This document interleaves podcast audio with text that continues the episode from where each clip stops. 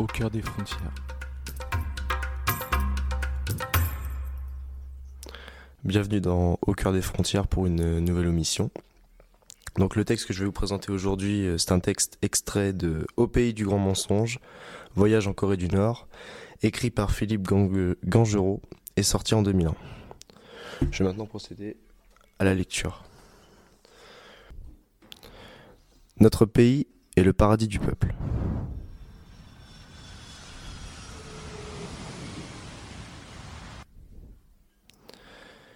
Une fouille sommaire nous attend à l'aéroport de Pyongyang, dont le fronton est surmonté d'un portrait de Kim Il-sung. Les bagages passent au rayon X, les téléphones portables en notre possession sont confisqués. Robert de Guberg, l'organisateur qui nous accueille, est flanqué de deux guides, Monsieur Kim et Monsieur Kim. À bon des Coréens ont ce patronyme pour nom de famille. Leurs costumes à l'occidental sont de même coupe. Le plus vieux porte à la boutonnière un macaron du défunt, grand leader Kim Il-sung l'autre un badge du dirigeant suprême Kim Jong-il. Il sourit et s'adresse à nous dans un bon français.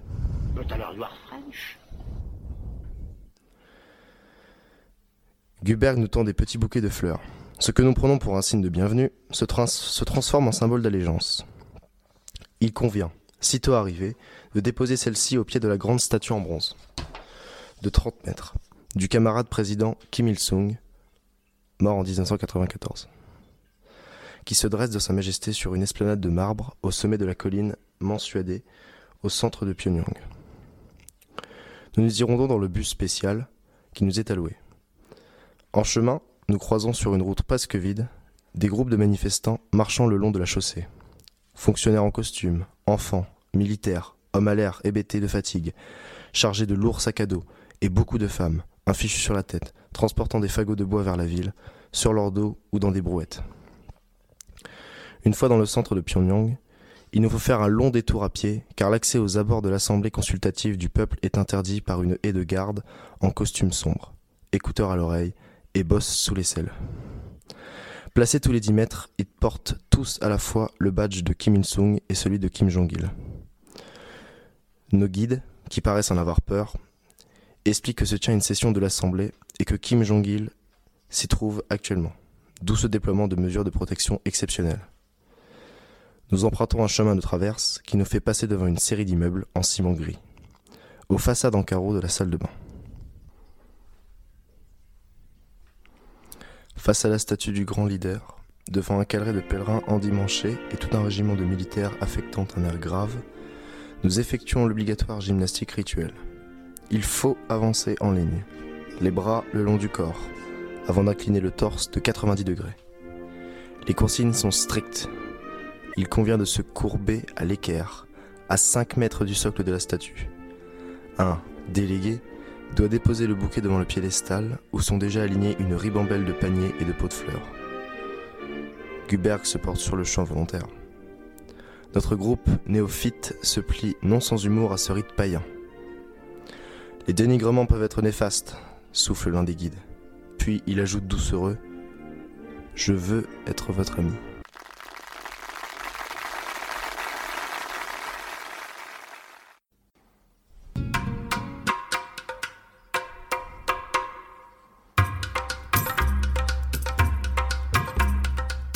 Au cœur des frontières.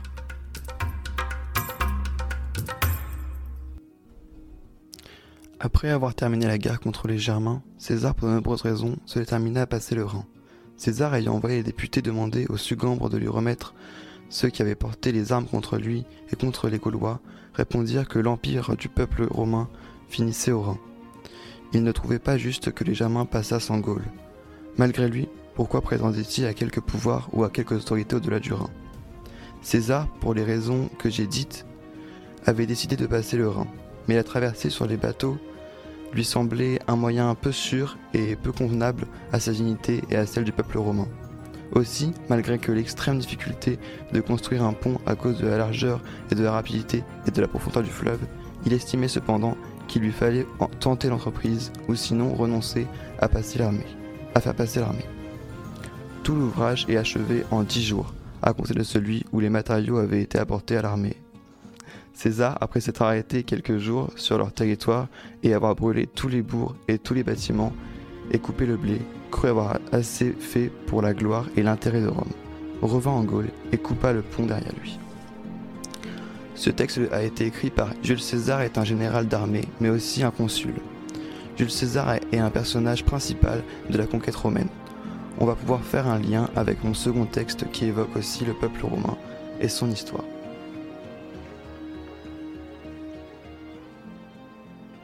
La plus intrépide de toutes ces nations, les Bataves, sans tenir compte de la place sur la rive du fleuve, en occupe une île. Ce fut jadis une tribu de Cates qui, chassée par une sédition domestique, se réfugia dans ce pays, où elle avait un jour fait partie de notre empire. Un beau privilège atteste et honore leur ancienne alliance.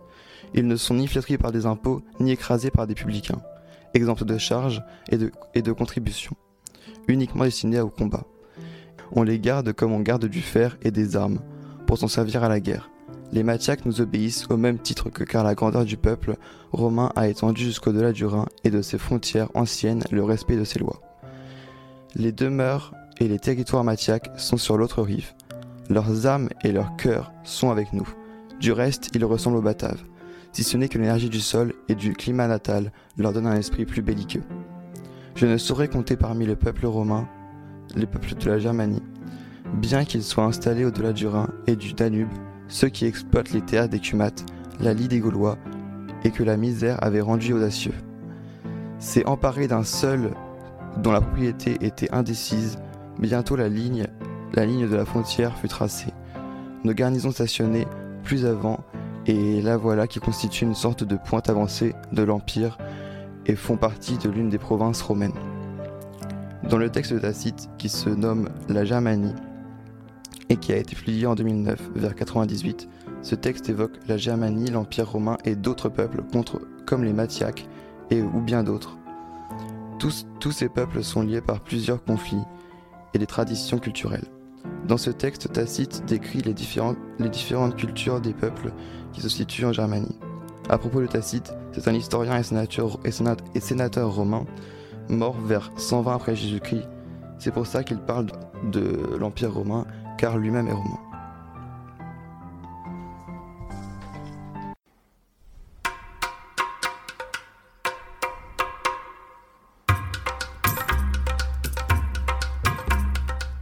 Au cœur des frontières.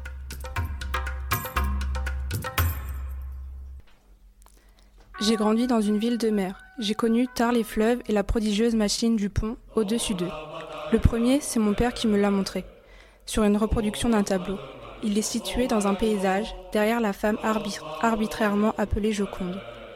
Il a la forme d'un anneau au doigt, seul à fleur la moitié de son cercle. Le pont est une machine cordiale, elle réunit les rives, enjambe les rivalités. Toutes ces formes me plaisent. En tant que spectateur du film Le pont de la rivière Kwai, je crois avoir été le seul à souhaiter l'échec de son sabotage. Mon premier convoi organisé durant la guerre de Bosnie a eu lieu aussitôt après la destruction du pont de Mostar en 1993. Du sommet de son arche, haute de plus de 10 mètres, ont plongé pendant des siècles des générations, des générations de garçons pour se soumettre à la traditionnelle épreuve de courage.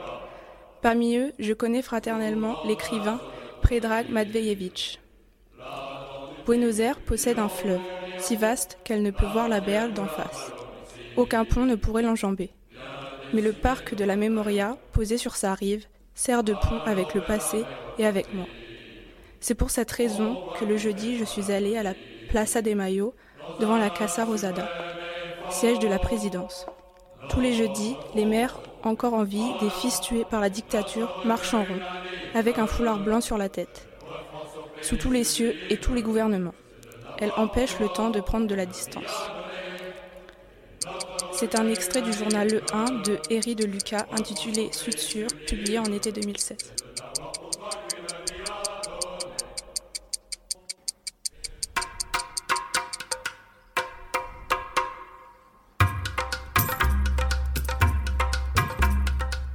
Au cœur des frontières.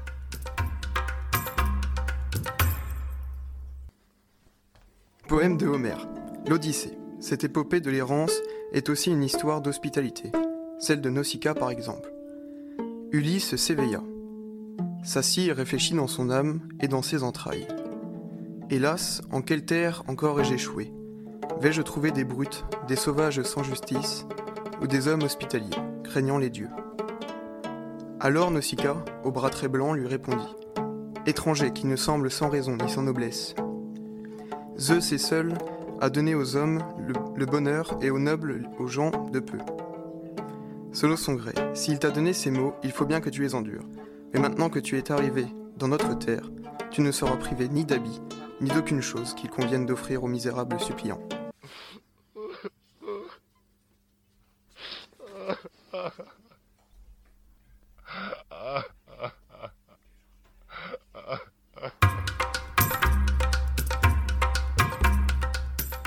des frontières. Après avoir enfin trouvé ma voie dans la jungle des camions, j'entre dans une grande pièce, la douane turque. Une centaine de bons hommes y sont entassés, la majeure partie parquée derrière une rambarde. Tout au fond, une grappe humaine est accrochée à un petit guichet. Aucune indication, dans quelque langue que ce soit, sur la procédure à suivre. L'endroit que pue le tabac et on patauge dans la gadoue. Un jeune homme aimable vient, dans un mauvais anglais, me tirer une- d'une errance qui me semble durer depuis des lustres. Il faut faire la queue derrière la rambarde. Sois patient, depuis 4 heures, mon copain et moi, on est là, et on en a encore pour autant. On se relaie pour garder la place. Une violente fatigue me saisit, de m'imaginer encore des plombes debout dans ce lieu de rêve, parmi la mêlée, la mêlée qu'accante m'achève. Il n'est pourtant pas question de s'asseoir, il n'y a du reste pas le moindre banc, et je n'ai pas un comparse pour faire le poireau dans la file. J'essaie de m'accroupir, les fesses sur mon bagage, mais la pression est telle, les gens si serrés que je vais finir asphyxié. L'attente est interminable. Là-bas, près du guichet, excédé par la fatigue et l'inhospitalité, le mot est faible. Trois Hercules s'engueulent et en viennent aux mains. Canalisés par la rambarde, les bons hommes se mettent facilement d'accord. Mais à l'approche du guichet, sans garde-fou, quelques petits malins cherchent à se faufiler. Ce sont dans l'ensemble des chauffeurs iraniens ou turcs. Mon voisin me raconte que son cas est particulier. On lui a volé ses papiers et son argent à Istanbul. Il a obtenu un sauf-conduit de la police turque, mais il n'est pas sûr que cela lui suffise pour regagner le bercail. Un businessman, on le devine à son costume impeccable, qui est plus entré là en même temps que moi, s'est dirigé sans hésitation vers une porte vitrée derrière laquelle on aperçoit un officier des douanes en train de boire le thé sur un bureau qui croule sous le papier. Le privilégié ressort peu après, un habitué des lieux ou du bac chiche, je ne sais, mais c'est efficace. Il passe la porte, sésame, gardé par un petit homme ventripote qui ne lésine pas sur les courbettes, alors que je l'ai repéré dès mon arrivée comme étant le roquet de service. La grosse porte est fermée par un énorme cadenas de cuivre qu'il prend soin de verrouiller après chaque passage. On doit d'abord montrer patte blanche. Les douaniers turcs font montre d'une errance méprisante. Comme le suivant doit couper la foule pour accéder à un bureau, il se met soudain à hurler. Il harponne les gens avec une brutalité démente, les aligne en une file toute militaire. L'un d'entre eux, n'obtempérant pas assez vite d'une violente bourrade, il le projette contre le mur. Devant ce monstrueux abus de pouvoir, personne ne proteste. Ceux qui rongent leurs freins savent bien qu'ils ne pourraient plus passer qu'avec les pires difficultés. J'ai de la chance, je ne mets que trois heures pour parvenir au fameux guichet. Ma qualité d'occidental me protège. On ne cherche pas avec moi à resquiller. Le douanier qui tamponne mon passeport juge utile de s'excuser. Désolé pour l'attente, dit-il, mais je n'en peux plus. Je viens de vérifier 600 passeports et ici, 600 passeports signifie 600 problèmes. Dûment estampillé, je suis autorisé à franchir la porte sésame. Le cadenas de tombe et je débauche sur une autre porte, autre pièce, guère plus accueillante que la précédente. Au-dessus de la porte d'entrée, un portrait d'Atatürk, au-dessus de celle qui mène en Iran. Les portraits de Khomeini et Khamenei, les deux leaders islamiques iraniens, sont l'unique décor. Mais l'atmosphère dans ce no man's land est bien différente de celle de la salle de douane turque. Des banquettes de ciment sont installées tout autour de la pièce, sans fenêtres et hautes de plafond. Les hommes y bavardent, ce n'est plus la foire d'Empoigne de tout à l'heure. Les chauffeurs ont tous confié leur passeport à l'un d'entre eux. Je m'approche et on me fait place. Peu après, la porte s'ouvre et un douanier iranien attrape la pile de passeports. Un vétéran, avec, un sourire chaleureux, prend le mien qu'il pose sur le dessus. Un Iranien anglophone engage la conversation. On veut connaître ma nationalité, les détails de mon voyage. Un cercle se fait autour de moi et on traduit en turc ou en farsi. Quand la porte s'ouvre de nouveau, le douanier m'invite à passer. Je proteste, les autres étaient avant moi, dis-je, il n'y a aucune raison pour que... Mais avec des signes de sympathie, les chauffeurs me poussent en avant et me souhaitent bonne route. De l'autre côté, alors que je m'attends à une épreuve, deux visages amènent me, font face derrière leur guichet. L'un d'eux me tend mon passeport, me salue et dans la pièce suivante, un douanier me signifie qu'il est inutile que j'ouvre mon sac et que je peux y aller. Je n'ai rencontré jusqu'ici aucun de ces hideux excités qu'on m'a tant prédit à Paris. Une issue encore, grande ouverte, sur une cour noyée de soleil. Je la franchis, me voici en Iran. Je suis immédiatement frappé par le mouvement de décor. La ville de Bazargan s'étale au pied de la colline où sont érigés les bâtiments de la douane. Sur la crête, des guérites de béton et des fils de fer barbelés.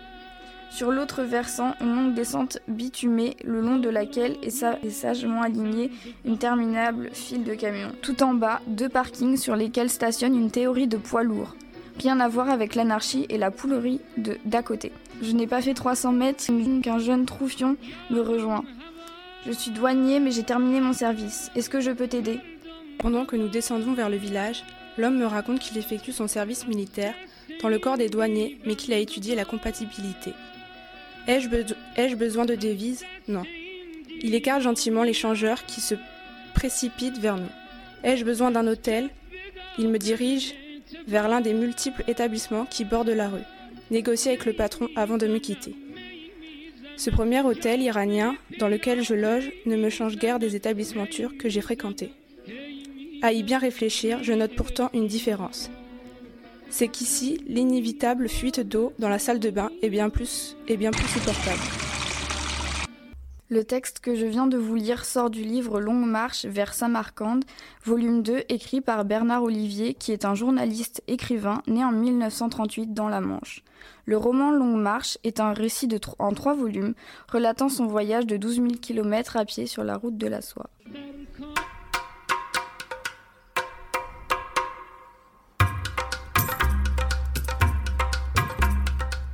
Au cœur des frontières.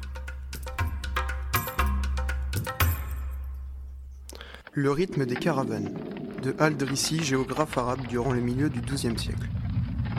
C'est à l'automne que les caravanes traversent ce désert. Voici comment on voyage. On décharge les chameaux de très bonne heure et on marche, on marche jusqu'au moment où le soleil s'élève sur l'horizon. Où la lumière augmente et où la chaleur qui s'exerce sur la terre devient intense. Alors on s'arrête, on décharge les chameaux et on les entrave. On déballe les bagages et on dresse les tentes. Afin de se mettre à l'ombre pour se protéger de la chaleur méridienne et du simonde durant la sieste. On demeure ainsi jusqu'à 3 heures de l'après-midi, c'est-à-dire lorsque le soleil commence à baisser et à décliner vers le couchant. On repart et on marche le reste de la journée pour s'arrêter après le premier tiers de la nuit. On fait alors halte en quelques endroits qu'on se trouve. Et on y passe le reste de la nuit, jusqu'à l'aube.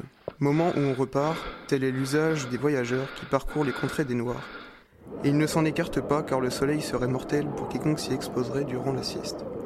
Lorsque sa chaleur est intense et réchauffe la terre, c'est pourquoi ils doivent se déplacer comme on l'a décrit.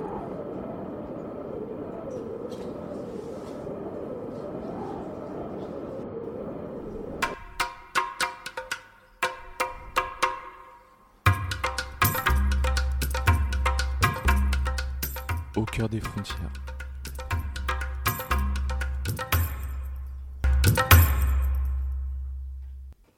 Sur la route de l'exil, Alma Guillermo Prieto, qui est à mes yeux la plus grande et la plus brillante étoile de l'univers journalistique, est retournée au Salvador en 2011 après 30 ans passés sans mettre le pied dans ce pays qu'il a vu naître comme reporter.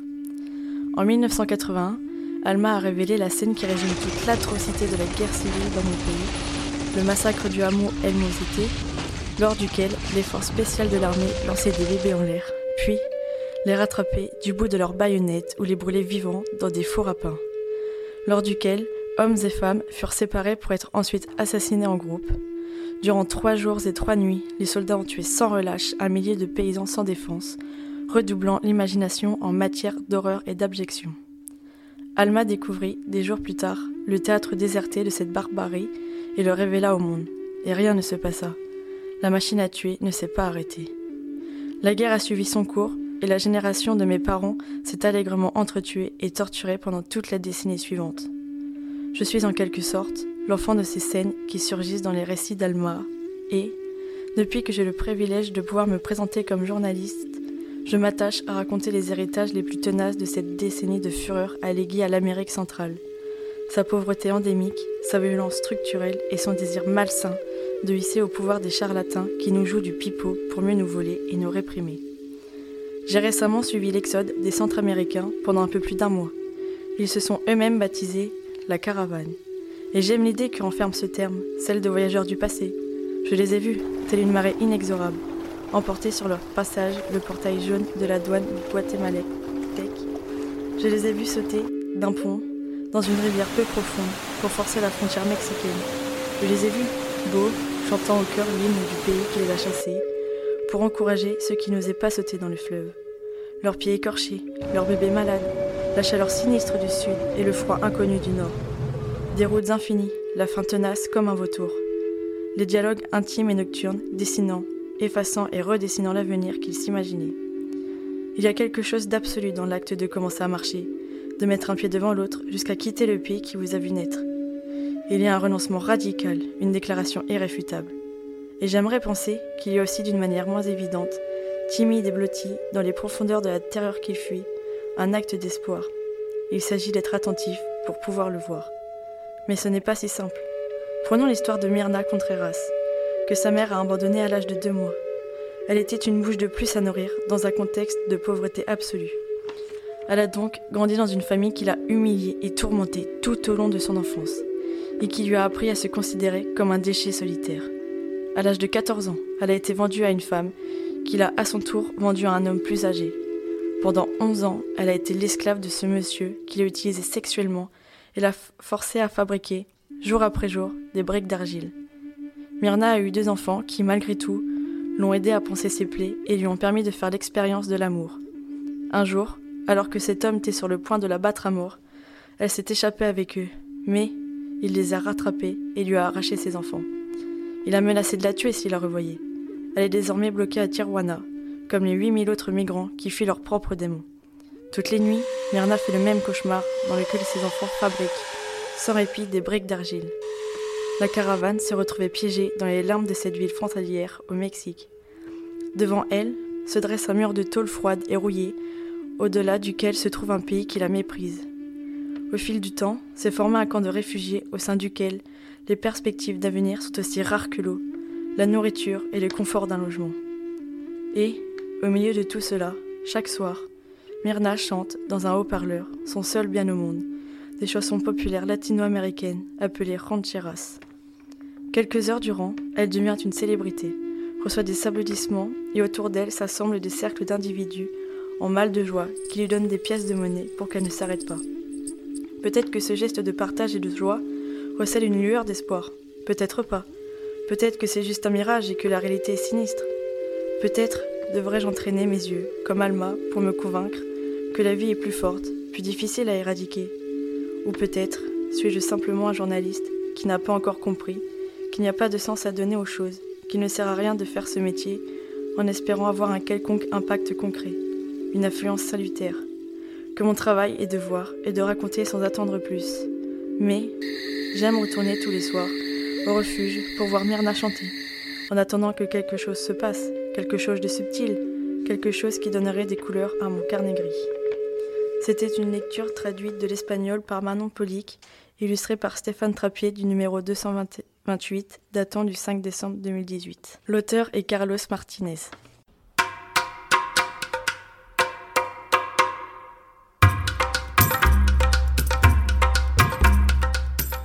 Des frontières.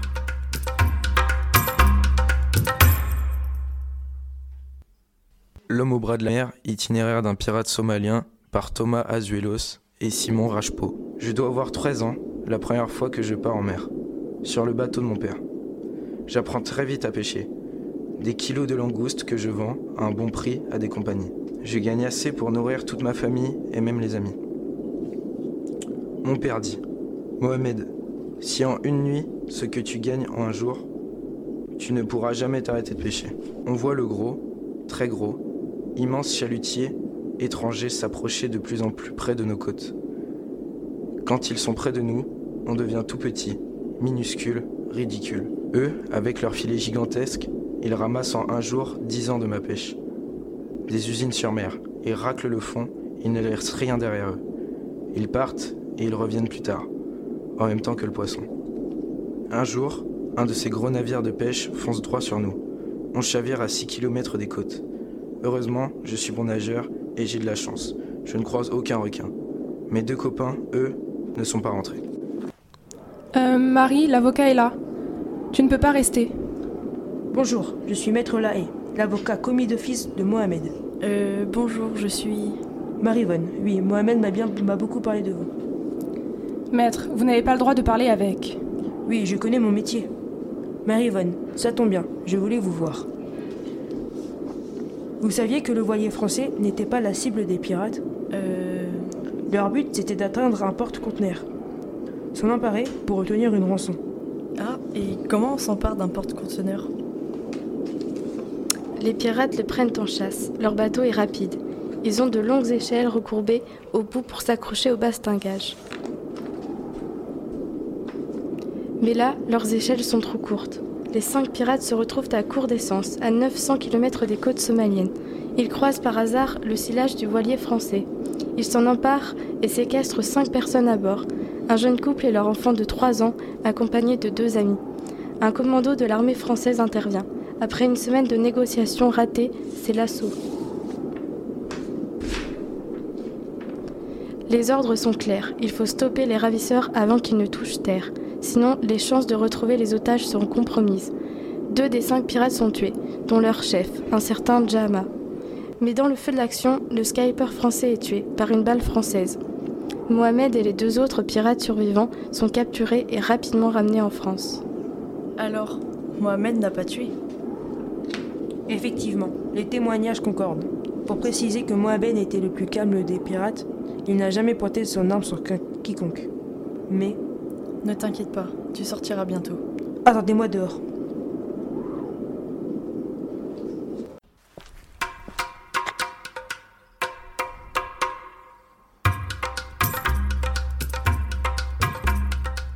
Au cœur des frontières.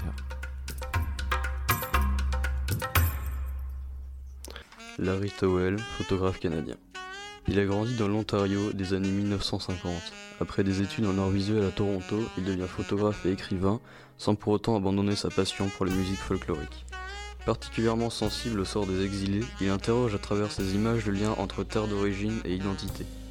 L'Amérique centrale, chère à son cœur, constitue depuis le début de sa carrière un terrain d'exploration privilégié. En novembre dernier, Larry Towell s'est rendu au Mexique afin de documenter la progression d'une caravane de migrants, depuis la capitale jusqu'à la frontière avec les États-Unis. Membre de l'agence Magnum depuis 1993, il a reçu une vingtaine de prix, dont le prix Henri Cartier-Bresson en 2003 et le prix Nadar en 2005. Il y a bientôt 40 ans, j'étais parti sillonner l'Amérique centrale. J'étais alors un jeune photoreporter. C'était les années 1980. Et de nombreux migrants, principalement des hommes, cherchaient déjà à rejoindre les États-Unis en passant par le Mexique. Salvadoriens, Guatémalais et Honduriens fuyaient alors la violence étatique. Le flux actuel est différent.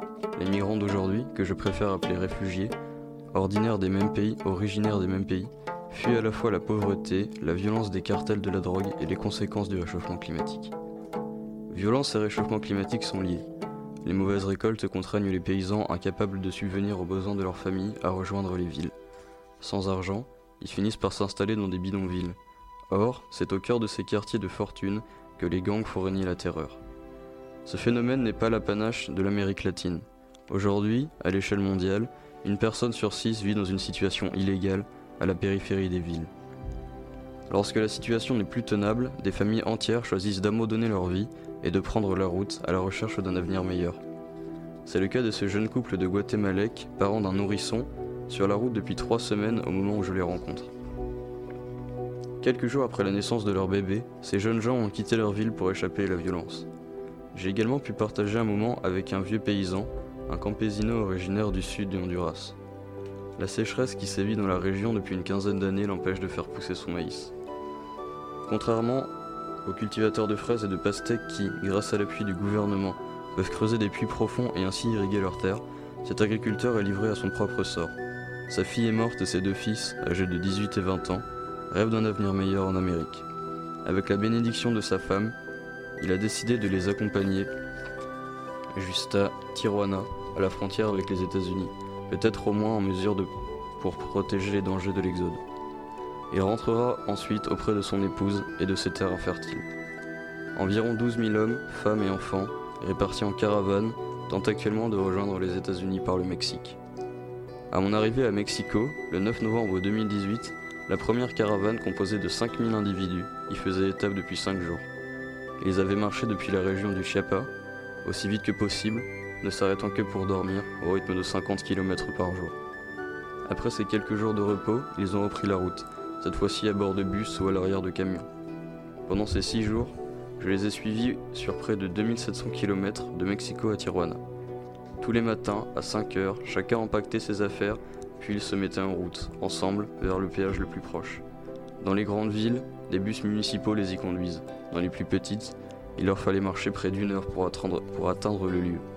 Là, ils montaient à bord des véhicules ralentis par des barrières, les uns après les autres. Leur journée consistait à avancer, aussi vite que possible, vers leur destination finale, chaque soir, à 21h, le groupe se réunissait pour décider du programme de la journée du lendemain. Allait-il parcourir 100, 200 ou 500 km Ou s'arrêterait-il pour la nuit? Certains migrants faisaient office de meneurs. J'ai même aperçu, parmi eux, quelques mégaphones. Le Mexique a ouvert ses portes aux migrants. Dans chaque grande ville où les caravanes s'est arrêtées, un stade ou un lieu municipal était mis à disposition pour l'accueillir. Église, police municipale, Croix-Rouge, ONG, tous se sont appliqués à les aider en leur fournissant des vêtements, des couvertures, en leur apportant de la nourriture et de l'eau, en les hissant à l'arrière de camions ou en les faisant descendre. Seul le gouvernement fédéral a eu l'air de se tenir à l'écart, soucieux de ne pas s'attirer les foudres de Donald Trump. La ville de Tijuana, quant à elle, s'est montrée foncièrement hostile. À l'arrivée de la caravane mi-novembre, des, des manifestants anti-migrants ont brandi leurs pancartes pour réclamer leur expulsion. C'est dans ce contexte malveillant qu'hommes, femmes et enfants tentent aujourd'hui de passer la frontière, récemment renforcée côté américain. J'ai eu le sentiment que la plupart de ces réfugiés ignoraient où se rendre ensuite, une fois arrivés sur le sol américain. Dans les villes frontalières comme Tijuana et San Diego, leurs chances d'obtenir le statut de réfugié sont extrêmement faibles, mais elles augmentent dans les villes du Nord. Certains vont demander l'asile aux États-Unis ou tenteront leur chance au Mexique, d'autres se fondront simplement dans les taudis de Tijuana, ils sont loin d'être au bout de leur peine.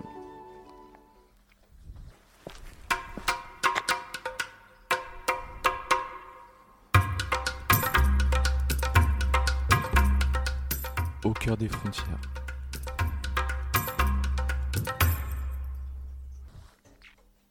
Le texte que je vais vous lire est un extrait de la préface des Humains, La Roya est un fleuve, écrit par Jean-Marie Gustave Leclésio, détenteur du prix Nobel de littérature. Je vais maintenant procéder à la lecture.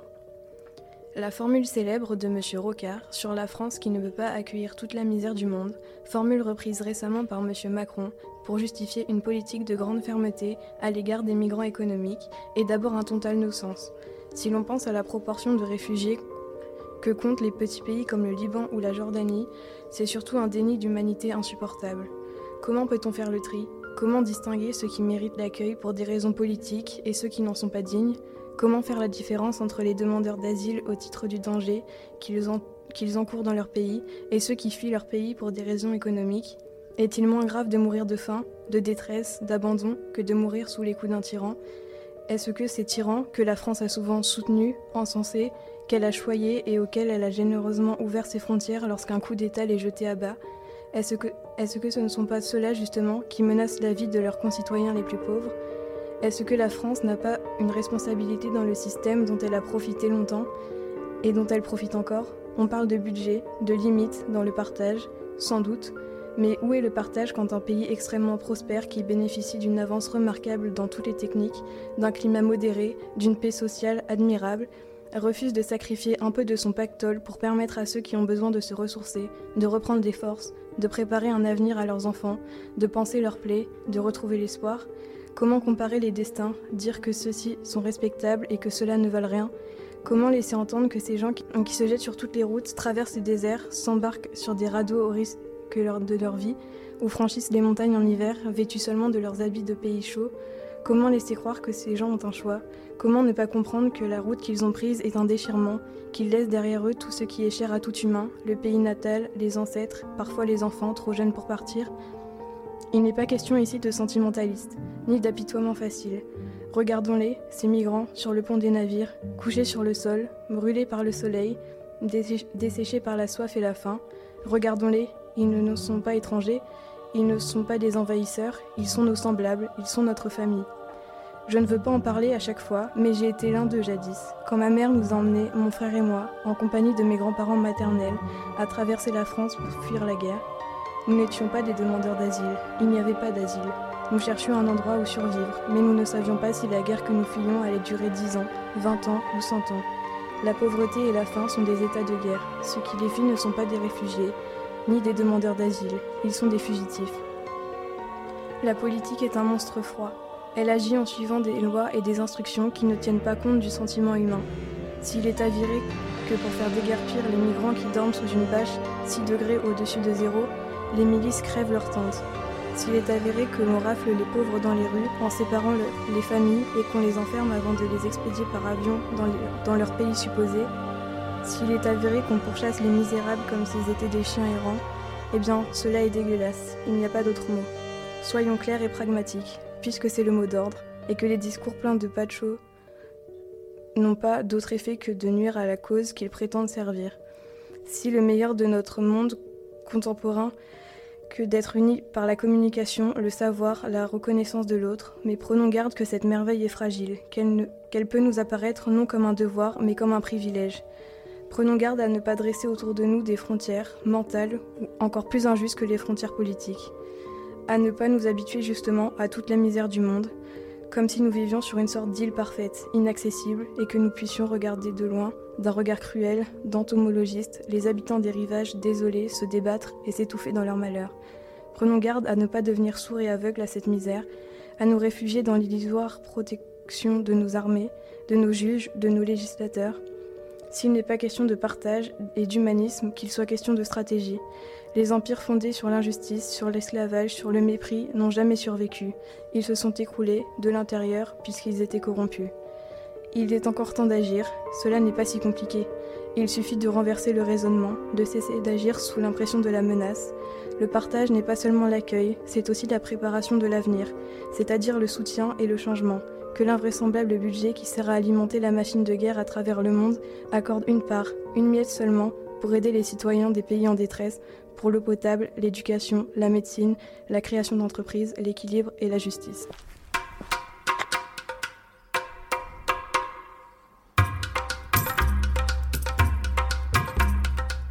Au cœur des frontières.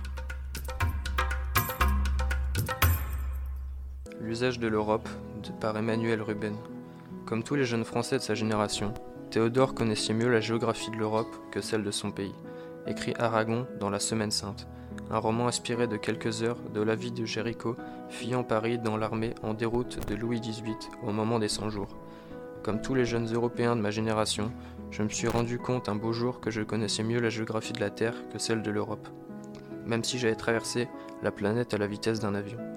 Nous, les Européens, Nés la veille de la chute du mur, nous sommes des mondialisés nés. Notre horizon a été, dès le berceau, le monde entier de la globalisation. Mais notre destin, notre avenir, notre pays, c'est pourtant l'Europe. C'est pour apprendre cette géographie méconnue d'un pays qui s'ignore que j'ai décidé de traverser l'Europe à vélo. Tous les cyclistes vous le diront, il n'y a rien de mieux que le vélo pour éprouver le sentiment géographique d'un territoire. Rien de mieux que le vélo pour connaître l'usage d'un pays. Or, qui traverse l'Europe à vélo se rend compte que ce petit cap d'Asie n'est pas tout à fait un continent. le continent s'appelle l'Eurasie, qu'elle n'est pas vraiment un archipel. L'archipel, c'est le, monde, c'est le monde globalisé du néolibéralisme déchaîné, mais qu'elle a plutôt les dimensions d'un pays, car l'Europe, je peux le dire maintenant que je l'ai traversée, est toute petite. L'Europe est toute petite et rapetisse à vitesse grand V, me répétait Vlad, mon compagnon de route, pendant les 48 jours de notre odyssée à deux roues. Pour qui vient du RSS, l'Europe est un nain géopolitique. L'élargissement de l'Union européenne a produit un répétissement de l'idée européenne. Nous disons Europe pour parler d'un ensemble à géographie variable qui n'englobe que la moitié de l'Europe continentale et ne s'avère guère plus loin, dans les Balkans occidentaux, que l'empire de Charlemagne et celui de Napoléon. Il nous a fallu seulement 48 jours, à l'été 2016, pour rallier Adessa à Strasbourg, les bouches du Danube aux sources du Danube, 48 jours seulement pour traverser 10 Europes. 10 départements potentiels d'une eurotopie post-nationale. Ukraine, Moldavie, Roumanie, Bulgarie, Serbie, Croatie, Hongrie, Slovaquie, Autriche, Allemagne. De Bratislava à Vienne, deux capitales européennes, il y a 3 heures de vélo. Sans assistance électrique et sans EPO, moins de temps qu'il n'en fallait en 1790 pour aller de Paris à Rouen en calèche. L'Europe est toute petite, mais nous la connaissons très mal. Les Européens sont des aventuriers qui ont toujours rêvé de conquérir la Lune, mais n'ont jamais pris la peine d'explorer leur nid douillet. Il est temps pour nous autres Européens de réécrire notre géographie et de rendre visite à nos voisins. Non plus en avion, mais en vélo. Ryanair, EasyJet et Wizz Air ne se contentent pas de polluer l'atmosphère, ils polluent aussi les relations entre les peuples d'Europe, entre les enlisés de l'intérieur et les explorateurs des confins. L'Union, comme nous le savons tous, est bourrée de défauts. Elle a mis la charrue avant les bœufs, la marchandise avant l'humain, le charbon et l'acier avant les masques et la plume, mais ses deux plus belles réalisations sont le programme Erasmus et l'Eurovélo. Pour rallier Bâle à Rotterdam, Erasme en 2019 pourrait enfourcher sa bacon. Je ne me suis jamais senti aussi européen qu'à Pise ou la Scuola, normale supérieure marquillée, comme étudiant Erasmus en septembre 2002 et à Strasbourg où après 48 jours et 4000 km sur les rives du Danube, je franchis enfin la passerelle des deux rives le 26 septembre 2016. L'Eurovélo numéro 6 qui relie l'Europe de l'Atlantique à la mer Noire était le meilleur moyen de satisfaire cette éducation européenne commencée dans l'institution napoléonienne de la, vieille, de la vieille ville toscane. L'apprentissage de son pays commence par l'arpentage de ses rives et de ses frontières.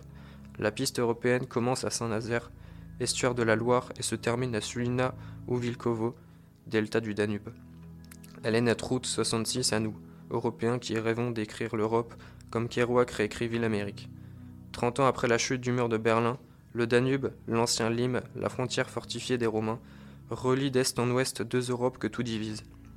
Rappelons tout de même que l'Atlantique à l'Oural, les deux moitiés ou la même taille que les deux plus grandes villes d'Europe continentale, Istanbul et Moscou, se situent là-bas, de l'autre côté du rideau de fer, quant à Londres, la troisième ville d'Europe, elle vient de faire la belle outre-Manche, après la chronique d'un Brexit annoncée.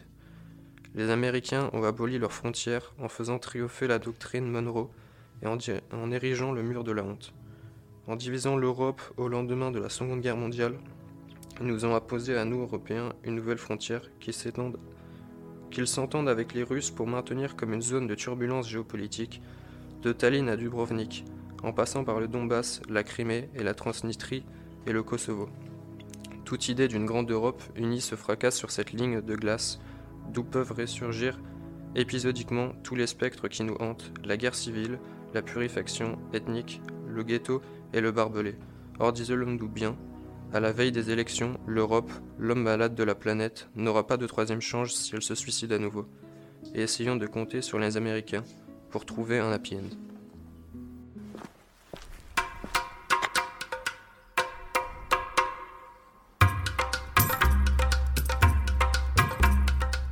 Au cœur des frontières.